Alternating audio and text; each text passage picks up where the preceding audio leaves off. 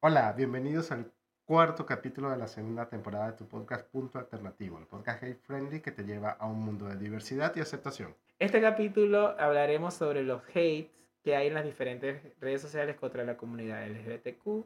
También habla- hablaremos sobre los alquileres en Buenos Aires, cómo están, cómo son los procesos y un poco de eh, Sasha Velour que nos visitó acá a la Argentina. Y de un nuevo artista que se llama Arca. Bueno, no es nuevo artista, es un nuevo... No, ahorita para, nosotros, para mí. Es la nueva tendencia de él, así que no se lo pierdan. Sí, este, no te puedes esperar este capítulo si quieres tener tips para saber cómo alquilar en Buenos Aires y no morir en el intento. Y saber quién es. Y saber quién es Arca. ¿Y Velour?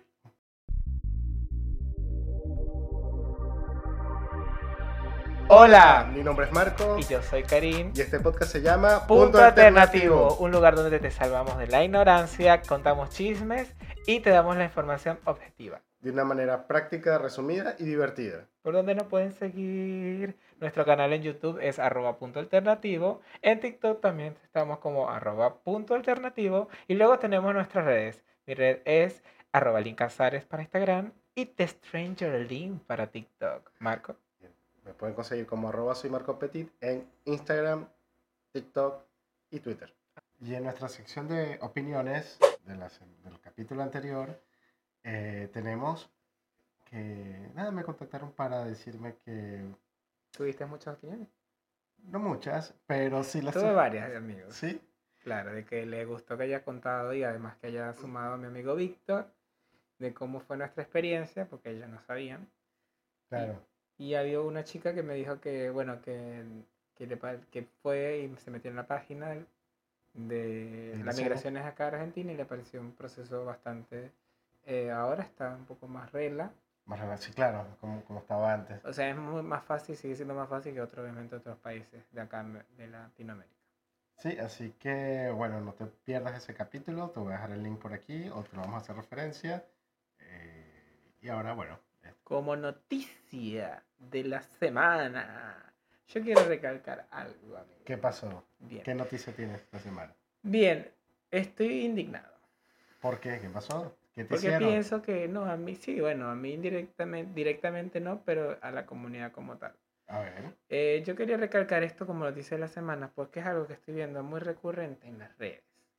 Y que bueno, que siempre ha estado en, en, en toda la vida de todo, que es el odio o el hate Hacia la comunidad. hacia la comunidad o hacia algo como tal. Hacia- bueno, sí, ahorita estamos en una relación de odia primero y pregunta después. Claro, entonces yo he visto que hay una creciente ola por parte de muchos influencers, youtubers, de tiktokeros, conocidos tanto de nuestro país de origen, que es Venezuela, como de, bueno, de otras partes del mundo, que van llevando una propaganda de otra vez el hate a la comunidad Sí, LGBTQ+.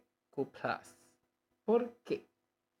Más allá, ¿Qué, qué- es qué mi viste? teoría, ¿Qué viste? es mi pero, teoría, pero ¿qué has visto así en, Bueno. en- en las redes. Sí, sí, sí. Mira, de gente opinando sobre eh, cues- cuestiones que hacen personas de la comunidad, ya sean eh, homosexuales, lesbianas, transexuales, cualquiera, eh, de que hacen un error y lo publican en redes Claro. y esta gente agarra eso y, lo dice que todos- expone al público en sus redes de mucha influencia, donde tiene muchos seguidores y les pone como que es algo que está mal para la sociedad. Ok, ok. Y que no lo pone como que, ok, yo soy tolerante ante este, muchas cosas, pero esto no me parece bla, bla. Está bien que cada quien tiene derecho a expresarse, pero yo digo que más que informar, desinforma Claro. y crea odio. Pero que, o sea, yo por lo menos, allá que dices eso, yo lo que he visto es que, por ejemplo, hay un hecho delictivo o hay algo malo que hace una persona y por casualidad es la comunidad y ya por eso acusan que todas son... Claro, que todos los gays son choros o asesinos o psicópatas. ¿Me entiendes? Entonces ya es En el mejor de los casos, sí. en castellano, pero quiero que se vaya que no es un problema solamente de la comunidad, señores. Claro. Eh, un asesino, un psicópata puede ser cualquiera. Puede ser gay, pero animal, perro, gato, qué sé yo. O sea, puede ser cualquiera. Claro, sí, sí. Eso también pasa a veces con, un, un ejemplo, si no sé si has visto algunas noticias, cuando se tratan de un inmigrante siempre ponen la nacionalidad antes que el crimen. Dicen, Claro, este, el peruano hizo tal cosa, El boliviano hizo tal venezolano cosa, hizo el esta cosa. venezolano hizo tal cosa. Porque una sola persona, una sola persona de Venezuela o de una comunidad o de una minoría haga algo erróneo para lo que es el sistema, eh, no tiene No que ser, representa. no representa a los demás. A mí no me representa. Y- O sea, esa persona está haciendo mal porque quiere, no porque sea gay. Claro, es, es- es ¿Me por, es porque Que es lo que quiero que entiendan. No es por su orientación sexual, es porque es, es así, o sea, es lo que le enseñaron, lo que vivió ya, es su manera de ser. Y así puede ser cualquiera. Claro. Entonces, eso es lo que quiero que entiendan, de que si usted ve este contenido en redes, no sea uno más de los que opina. Bueno, usted puede opinar. Usted haga lo que quiera, pero lo que yo quiero es que si usted hace eso, siembra odio. Y, Claro, o sea, se opina negativamente con claro, respecto entonces, a... imagínese, le voy a poner un ejemplo fuerte. Tú opinando mal sobre la comunidad en tus redes, a tu voz populi, y un familiar tuyo, sobrino, hijo, nieto, qué sé yo, sea una persona eh, que desde pequeña se sienta que no es, está en el sexo correcto, que sea gay, Ok, y ve eso en tu, en tu, en tu perfil, siendo tú alguien muy cercano a él, ¿tú crees que esa persona se va a acercar a ti a preguntarte a que lo ayudes? o ni siquiera que lo ayude, si se va a sentir bien o no, o sea... Estando cerca de ti, ¿te va a evitar? No solamente Te vas a que te va a evitar, sino que vas a hacer que, eh, si- por ejemplo, si esa persona eh, es, es un niño o es alguien que es muy sensible a nivel emocional, se va a sentir como que está mal ser como es. Claro. Entonces, no es llevar esa, esa no es hacer, es hacer caso omiso o informarse bien antes de dar opiniones eh, sin ser objetivo. Eres un medio. Tú le llevas información a mucha gente, nosotros le llevamos información a mucha gente. Y yo no lo que menos quiero es desinformar. Y lo que menos se quiere es eso. Lo Y- que y es llevar odio, o sea, concientizar que- es lo que quieres que hagas. De hecho, imagino que, a ver, el- lo alternativo siempre es como que aquí buscamos las dos caras de, la- de las cosas y a lo mejor ellos no están de acuerdo con la comunidad, pero por el hecho que es- no estés de acuerdo con algo significa que le vas a hacer propaganda negativa. Exactamente. O sea, ya cuando se empieza a ver mucha propaganda negativa es porque hay a- algo más allí. Claro, o si tú sea, tienes alguna queja contra la persona, vas directamente a la persona a su red social y se lo reclamas. Le dices, mira, no me parece que estás hablando así, pero no lo publiques y lo hagas ver a todo el mundo, e inculcarle que lo que para ti es mal, para otro puede ser normal, pero tú lo pones como mal.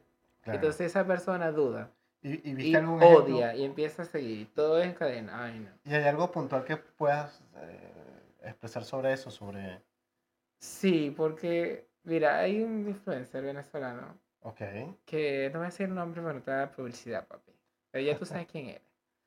Eh, tú entras a su Instagram y mínimo 10 o 15, 5 historias son de eh, personas LGBT que obviamente hicieron algo erróneo, como Ajá. toda persona que se equivoca en la vida, y él lo expone como que con mis hijos no, con mis cosas no. Mostró que en una Walmart de Estados Unidos había una tienda ok, en una de estas mini tiendas y pusieron una temática de por el mes del, del orgullo, del claro. orgullo, ahorita sí. pusieron un ala una vidriera de ropa para niños inclusiva, Ok, que eran colores morados, colores eh, rosa, que la, la ropa de niño era, podía ser rosa, que la ropa de niña podía ser azul, que había tonos intermedios, pero que había figuras que tenían un arco iris, claro, ok.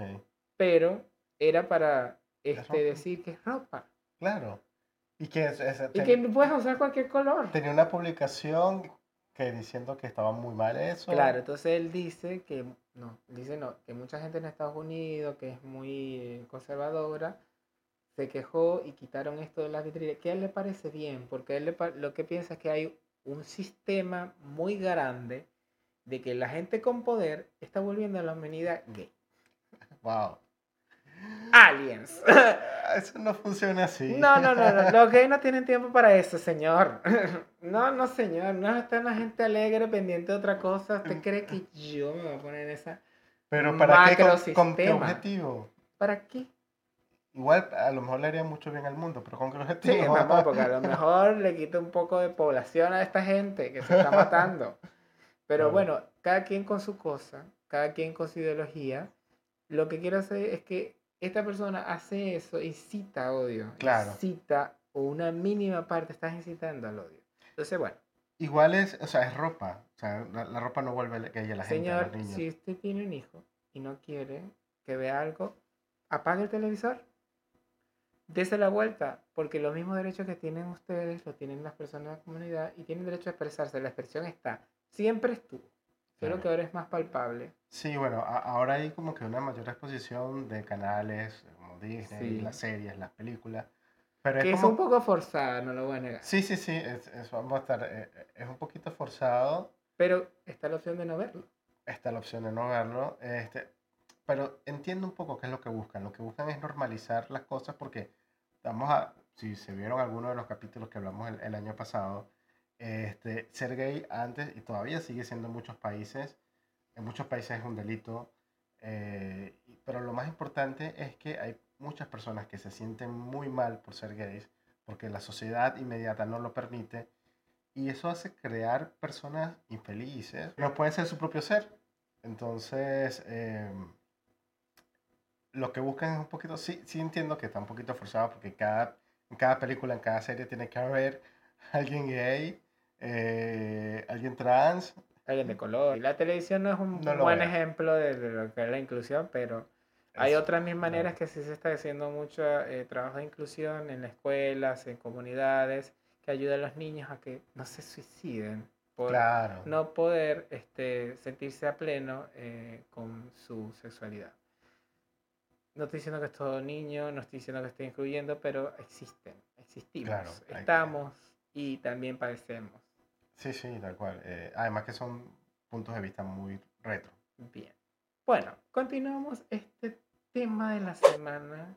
Ok, En el tema de la semana, esta semana vamos a tratar sobre lo que es el alquiler Uy, de tema vivienda en difícil. Buenos Aires. Vamos a acotarlo. Tema difícil. Tema difícil, sí. De hecho, tú te acabas de pasar una experiencia. Sí, yo recién me mudé y bueno, todo un trámite ¿Te costó? conseguir. Sí, me, este, me costó conseguir ahorita porque hay mucha demanda y Ok. pocos eh, departamentos por una ley que está en proceso de implementarse, está que sí, que no, que No, sí, que no. la, la cosa fue así. Esa ley, la ley que rige ahora, se creó hace como dos años, va a cumplir tres años. Bien, vamos a dar información de los alquileres en Argentina. Sí. Este, esta ley eh, eh, es conocida como la nueva ley de alquileres, pero ya no es nueva, ya tiene tres años. Eh, los hitos más importantes que tenía era que los contratos pasaban a ser eh, a- de dos a tres años, creo, y que el aumento del alquiler iba a ser anual, en base a una tasa de un índice económico del Banco que dicta el Central. Banco Central. Sí. ¿Qué buscaban en su momento? Buscaban este, regir un poco el descontrol que había porque los alquileres aumentaban muchísimo, o sea, y en periodos muy cortos, pero al hacerlo anual es mucho más complicado. ¿Por qué? Porque la inflación de Argentina es mensual. Entonces, para el, eh, para el, el- el arrendatario es más complicado porque él recibe uno, dos, tres meses de un alquiler que le va a servir para so- sopesar la inflación y después lo que va a tener es, es- es pérdida prácticamente. Claro. Entonces, esa ley, como ya va a cumplir tres años, ya los primeros contratos que se hicieron con esa ley se están por vencer. Y lo que se empezó a hablar es de reformular esa ley y de cambiarla porque no le benefició ni, ni, a- ni- ni al que alquila, porque no le alcanza el dinero durante todo el año, ni tampoco al inquilino, porque cuando vas a renovar el contrato, Es te mucho dinero. es mucho dinero. Además, anualmente, lo que sé yo, el índice de inflación, 40, 50%, y a ti no te aumentan eso en- No. en un año a veces. Hay gente que no lo aumentan No. eso. Es un tema. eh, no, ah, bueno, aparte de eso, no como condición de inmigrante acá te piden eh, en otros países como Venezuela no te piden eso, es un seguro de caución. Claro. Y esos son... El seguro de caución. El seguro de caución es porque hay un requisito que llaman este eh, garantía propietaria, garantía. que es que, por, lo- por ejemplo, si tú vas a alquilar aquí en Buenos Aires, te piden como requisito un título de una propiedad de Buenos Aires. Y si tú eres inmigrante y no tienes casa Y aquí, no tienes ¿cómo casa lo aquí porque precisamente para eso estás alquilando. Bien, entonces ese es uno de los filtros. El segundo es que hay otra opción que se llama El, contrato de caución es el que El seguro de si no caución, ese, que si no tienes el, el- la garantía, la garantía, seguro de caución, que no todos lo aceptan claro. Y que generalmente cuesta dos meses del alquiler que vas a entrar. Claro, el seguro de caución lo ofrecen ciertas compañías que te dicen, bueno, si no tiene garantía, yo te sirvo como de garante, pero me vas a pagar a mí. Entonces ese Que yo sí tengo un eh, propiedad. propiedad. Claro. Para mí, para mí, y esto lo digo aquí, este, todo lo que es el seguro de caución es, es como una mafia. ¿Por qué? Porque he conocido casos de personas que son dueños de empresas de seguro de caución, que alquilan departamentos, que son dueños de inmobiliaria y solamente alquilan por medio de su inmobiliaria para hacer su seguro de caución. Es una trampa. Es una rosca, es una rosca, sí. Pero bueno, sí, como dices tú, si eres inmigrante y no tienes más nada, ¿qué te toca? ¿Pagar Bueno, eso? eso es para que tengan en cuenta cuando te- quieran venir a Argentina y tengan que ver el tema de migración. Ahorita estamos así. Eh, los alquileres, obviamente, este, como dice Marco, al principio te cuesta porque es una entrada fuerte, pero después te aliviana. Yo lo estoy viendo al punto de el que alquila. Después se te aliviana y dentro de como seis meses no pagas mucho. Ah, claro, tú entraste en una condición nueva que era como... Era con el contrato, con la ley vieja, que son tres años anual. Tú tienes que entrar con un, o sea, imagínate, tienes que dar cuatro, cuatro veces el alquiler para entrar. Do- dos meses del seguro de caución y dos meses que te pide la persona para entrar. Por el depósito. Bueno, según la, la ley que rige ahora, era un solo mes de depósito, porque antes sí pedían dos hasta tres. No, bueno, yo digo dos más porque es el mes que entras y un mes Claro, de depósito. Son mes dos depósito, meses, son claro. cuatro meses que pagas. Sí. Aparte, si tienes este, un papeleo, tienes que pagarlo. La Aparte, notaría, hay bueno, muchos todo contratos que te hacen todo notaría. eso administrativo te cobran. Bueno, aquí hay varios casos y varios puntos de ley. O sea, si usted quiere alquilar y piensa venir a Buenos Aires o vive en Buenos Aires y piensa alquilar ahora, quiero que sepa que es difícil. Estamos en un momento difícil, pero Eh, bueno. Es, es difícil y que tienen que prepararse que hasta ahora inclusive están pidiendo alquileres en dólares. Este, y que precisamente ha- hay gente que está ese gris, porque el problema fue que informaron que, que exigen la reforma de la ley actual, pero no hay nada de eso. Entonces como que la, la- la gente se quedó como una nebulosa de, de que la van a cambiar, no la van a cambiar. Hago el contrato con la nueva ley, no lo hago, no hago contrato. He visto casos de gente que no quiere hacer contrato. Ah, He escuchado casos de gente que aumenta el alquiler mensual. Sí. Este, Sí, no, hay, hay muchos casos de tipos de, de alquileres y bajo qué condiciones. Y yo creo que es, todavía el gobierno no tiene como que un control de lo que es la ley de vivienda acá. Y bueno, mientras estén en ese dimes y diretes y este es un año electoral, creo que eso va a durar un poquito más este año has- hasta después de las elecciones. Así que bueno, mucha paciencia. Y dale que sí se puede. Dale que sí se puede.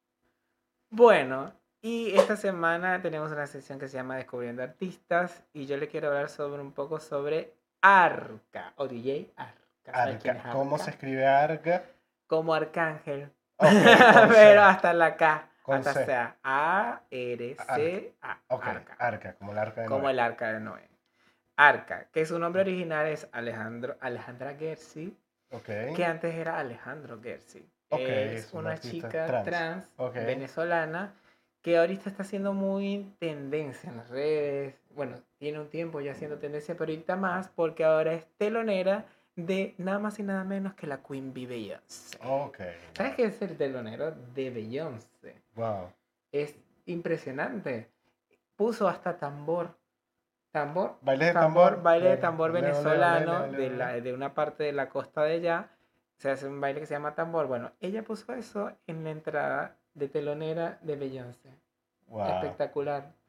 Arca es una DJ que te dije tiene 24 años, Jovencita. jovencita.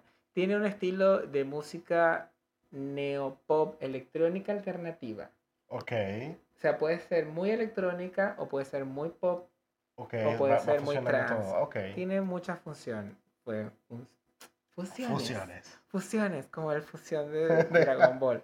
Mira, Arca tiene eh, influencias de Björk y ha hecho colaboraciones con ella. También le fue de telonera Ha colaborado con Björk. Wow. con Björk. Tiene música con ella, tiene música con Kanye West, FKA, Twice, perdón, Wow.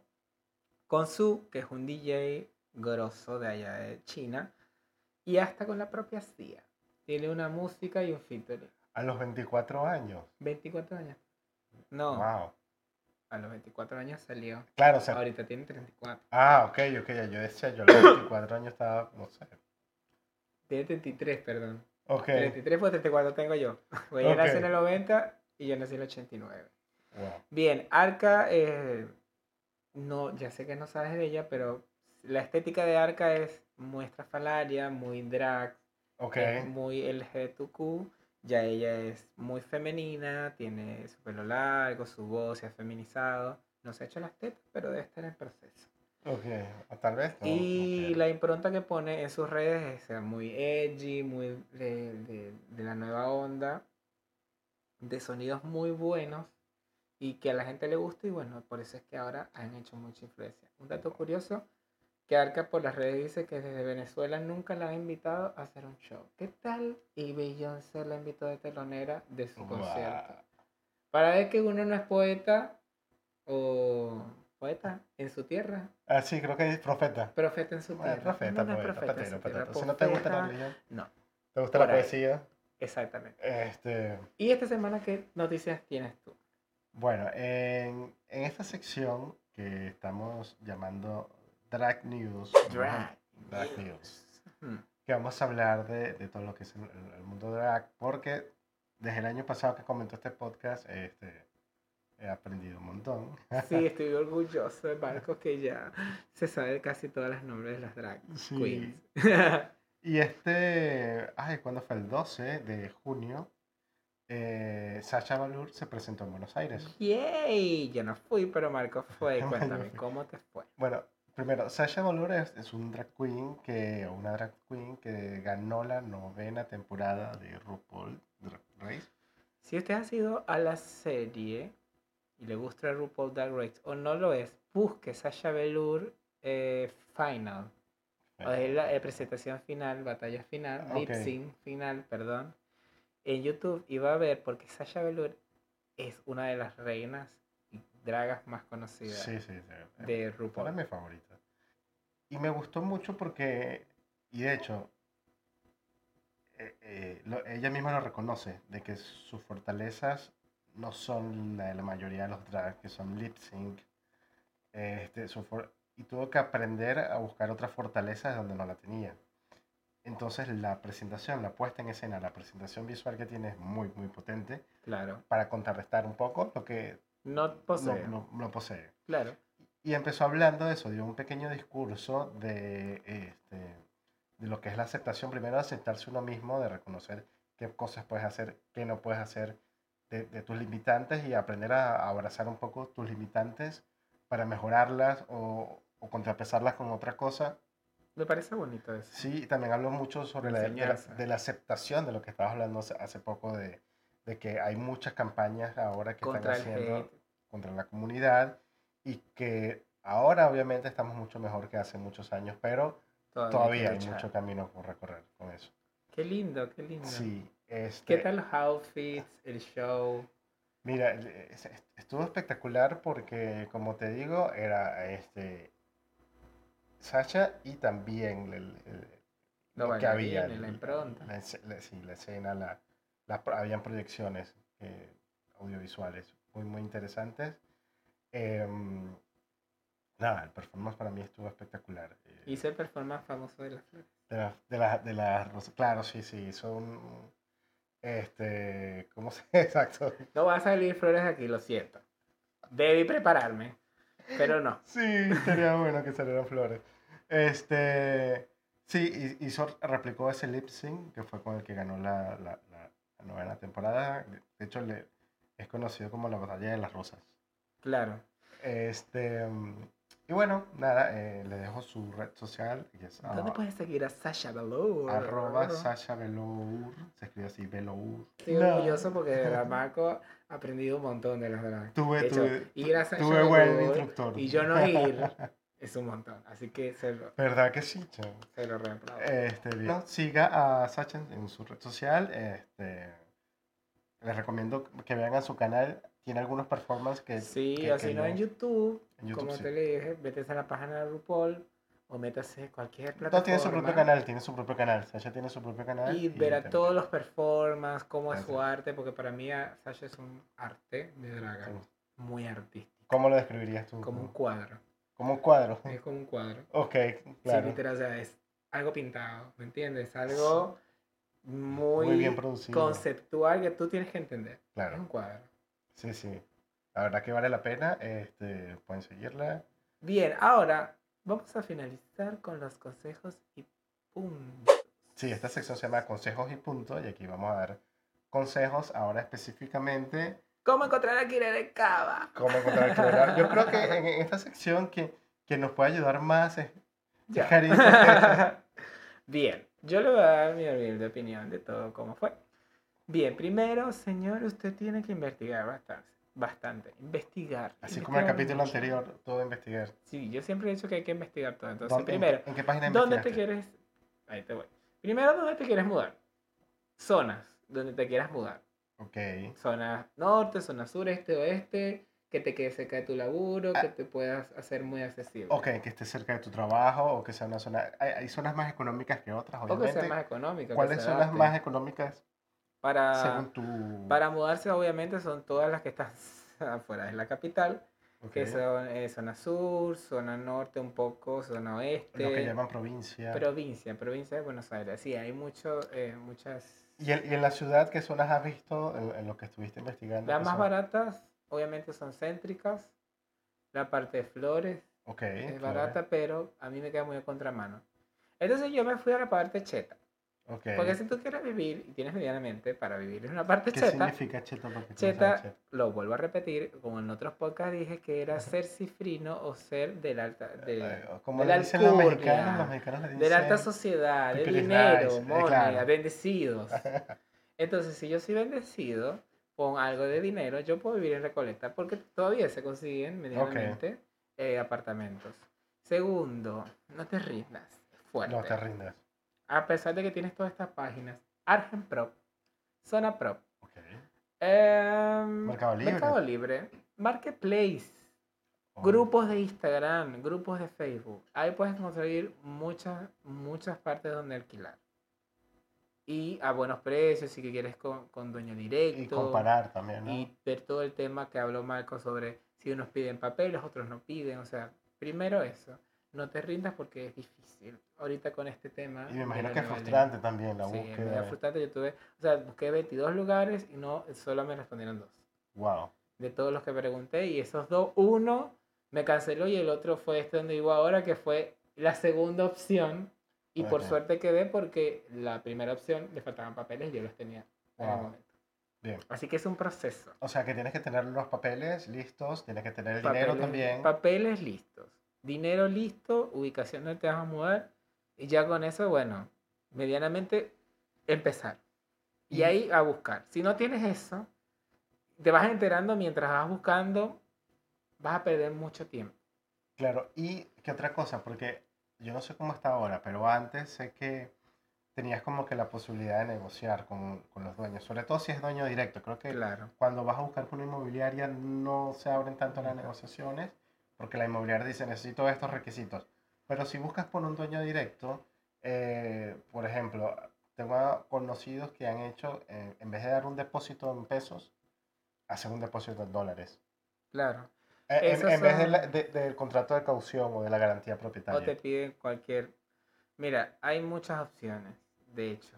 Hay gente que te aumenta los seis meses, hay gente que te aumenta mensual, hay gente que te alquila en dólares, pero obviamente eh, Argentina te da esa opción mientras todo esté bajo un escribano y quede entre lo- los partners. Pero medianamente tienes que tener la idea de que también tienes que registrar la ley. O sea, Ok, cumplir casi todas las cláusulas, pero si quieres agregarle dos, tres más, ya queda de parte de la persona y que el otro lo acepte. perfecto. Y si lo avala un escribano, está en ley. Así que ya sabes, mucha paciencia. Bien. Ahora, En la sección de ¿qué opinas? Cuéntanos qué te parece. Puedes hablarnos del tema de alquiler en Argentina. Te fue difícil, te fue fácil. O puedes hablarnos del tema que conversó Karim. ¿qué piensan ustedes sobre el tema que le hablé de los haters? De que hay una ola de haters de influencers. Puede decirme, mira, sí hay. ¿Lo han visto? ¿Dónde Lo han visto, quién es. Y eso lo comento y lo hablo la otra en el próximo podcast. Perfecto. Bien, este, muchas gracias por habernos acompañado hasta acá. Estamos muy final. agradecidos de que nos sigan escuchando, de que nos sigan brindando su buena onda. Sí, y nos pueden seguir por eh, este, nuestro canal que en YouTube, arroba punto alternativo. En TikTok también tenemos cuenta de TikTok, punto alternativo. Eh, las redes. La mía es arroba link para Instagram y The Stranger Link para TikTok. Yo soy arroba soy Marco Petit en todos lados. Bueno, señores, y nos vemos en el próximo capítulo para seguir abriendo mentes y rompiendo barreras. Muchas gracias. Chao, chao. ¡Mua!